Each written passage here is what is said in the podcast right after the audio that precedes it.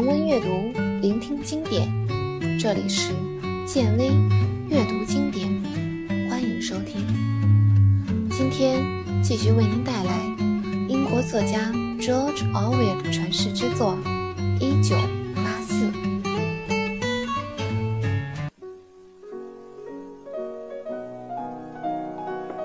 这时，所有在场的人都缓慢又带有沉重的高声。重复着一个调子，b b b b b b，他们一遍遍地重复着。第一个 b 和第二个 b 之间会停顿很长时间。这种深沉的声音，仿佛混杂有光脚打拍子的声音，以及土著人敲鼓的咚咚声，听起来。有些野蛮，他们就这样喊着，大约喊了半分钟。每当人们群情激昂的时候，就会听到这种节奏的咏诵，这表达了人们对老大哥的伟大以及智慧的赞美之情。但是，这其实是一种自我催眠。人们在叫喊的时候，好让这些有节奏的叫喊声来压抑自己的意识。温斯顿感到身上发冷，因为在这两分钟仇恨的过程中，他不得不同大家一起变得疯狂。但是，他对 “b b” 这种集体誓言总是充满了恐惧。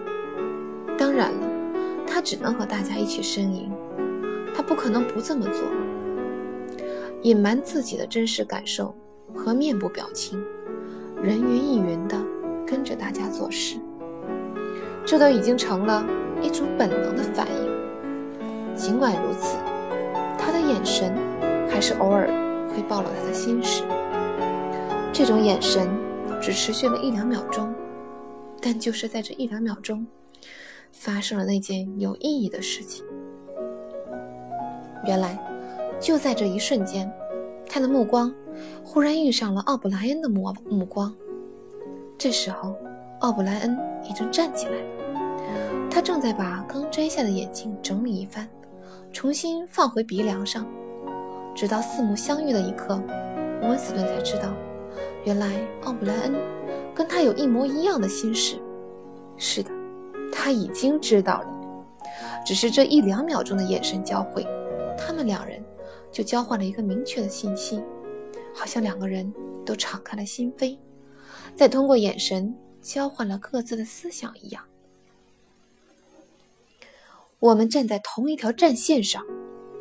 奥布莱恩仿佛隔空传音对温斯顿说：“我完全理解你的感受，你心里的仇恨和厌恶。不过不用怕，我跟你是一伙的。”这种神情转瞬即逝，奥布莱恩脸上的表情。又变得高深莫测起来，跟别人的脸没什么两样。这就是全部的经过。现在，他开始怀疑这种情况是不是真的发生过。这样的事情从来都不会有续篇的。现在，这个结果只是他心中的一种言信念或是希望。他希望党内不止自己一个人是党的敌人。现在有谣言说，地下阴谋普遍存在。这种阴谣言，也许就像兄弟团存在的谣言一样，也确实存在。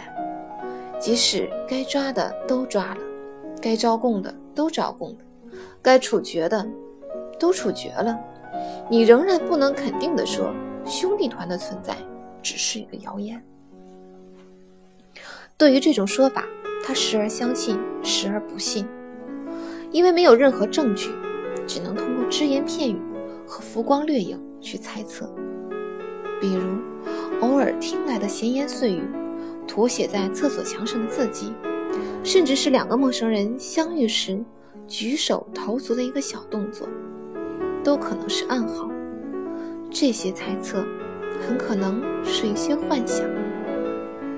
他径直回到了自己的小办公室里，没有再看奥布莱恩一眼。也没有想要继续试探着进行这种眼神的接触。即便是他知道自己该怎么办，他也不会那么做，因为这太危险了。何况事情很简单，他们只是用相互明白的眼神交流了一两秒钟，仅此而已。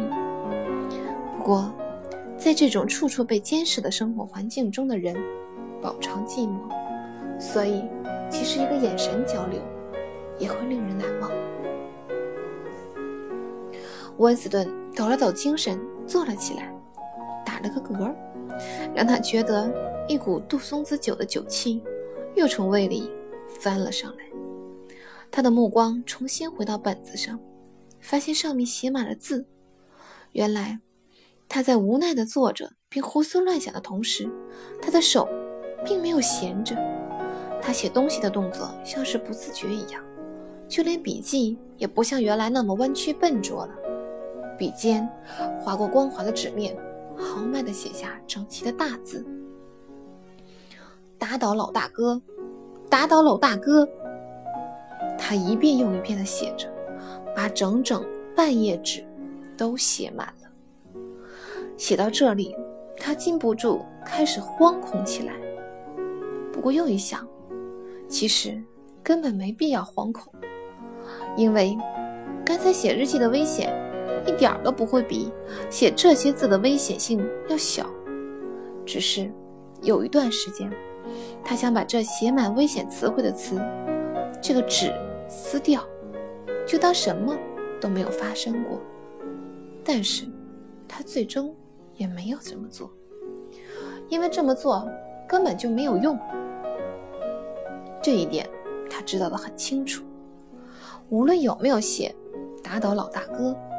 结果都是一样的，无论是他继续记日记，还是放弃，也没有什么区别。思想警察照样会找上门来，因为他现在已经犯了思想罪。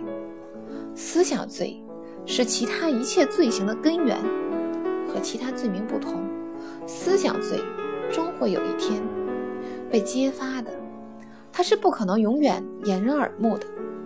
犯罪者。可能会隐瞒一年半载，甚至好几年，却不可能永远躲避，迟早都会被他们抓住的。抓人总是在晚上，比如说，你突然从睡梦中惊醒，却发现自己的肩膀被一只粗大的手紧紧地按着，眼睛也被直射的灯光晃得睁不开，周边满是冰冷无情的面孔。然后连审都不用审，也不会发布逮捕消息，你从此就人间蒸发了。你的名字，你所做过的所有事情，都会从记录上消失。人们很快就会将你遗忘。谁会记得一个没有历史的人呢？这种情况时有发生，而且总是发生在夜里。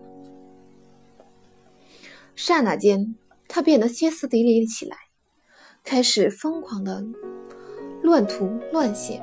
他这样写：“他们会枪毙我，我才不在乎后脑勺被打一枪。我不在乎，要想打倒老大哥后脑勺，总得挨一枪。我不介意打倒老大哥。”他把身子靠在椅子上，觉得有点愧疚。就放下了笔，接着他又拿起笔胡乱的写起来。这时，外面响了一下，是敲门声，来得真快。他坐着不动，看上去就像一只耗子。他满怀希望地想，无论是谁敲一下都会走开。但是，敲门声再次响起。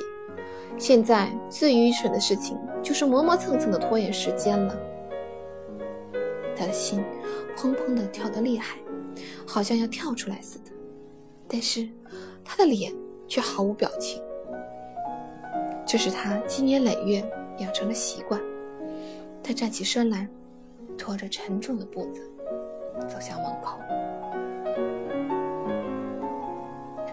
温斯顿刚摸到门的拉手，就想起了桌上那本打开的日记，日记上写的都是打倒老大哥的字眼，字儿大的，从房间的另一头看过去还非常清楚。没想到自己会愚蠢到这个地步，但是即使现在慌里慌张的，他也肯定自己不愿意现在就合上本子，因为没有干的墨迹会把光滑的纸张弄脏。他深吸一口气，打开了门，看到门口的人，顿时松了一口气。心里的一块大石头也着也着力的。门外站着一个毫无生气的女人，她面色苍白，头发蓬松，满脸皱纹。呀，同志，我听到了你进门的声音。他说，他的嗓音里满是疲惫，还带一点哀鸣。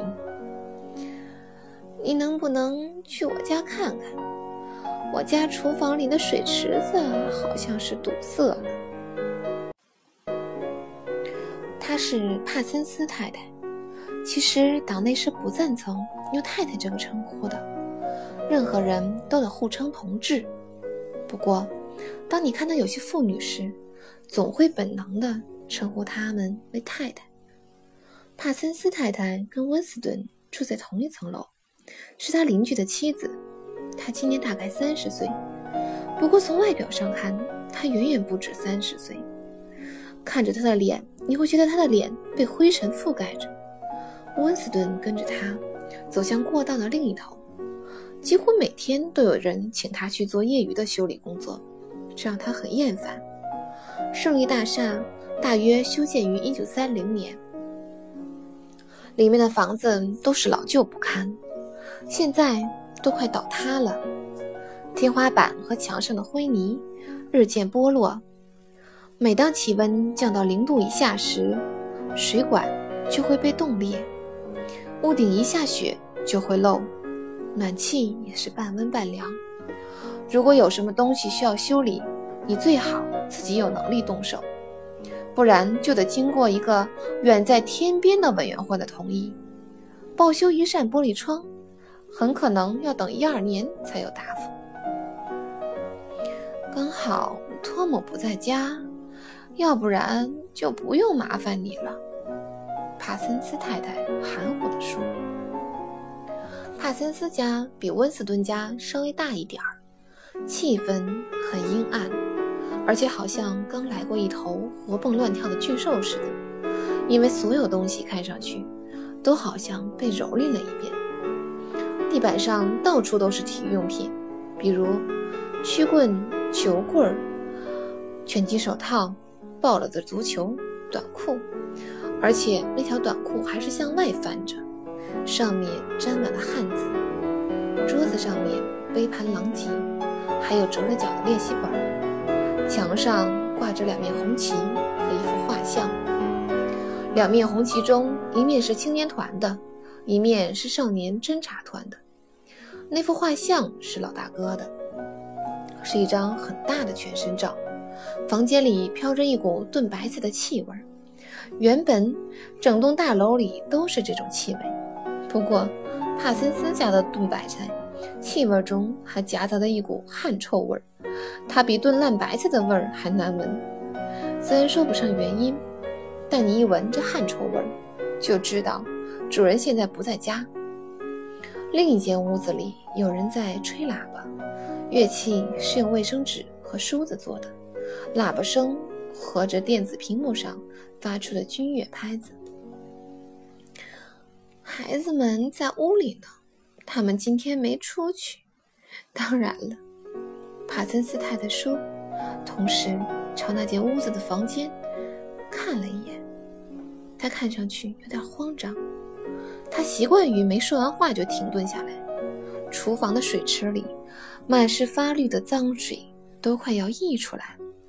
那味儿比炖烂白菜的味儿还难闻。温斯顿弯着腰，把水管拐弯的接头处检查了一遍。他不愿意用手干粗活，也不愿意蹲下身子，这会让他开始咳嗽。帕森斯太太帮不上忙。只是站在旁边一筹莫展。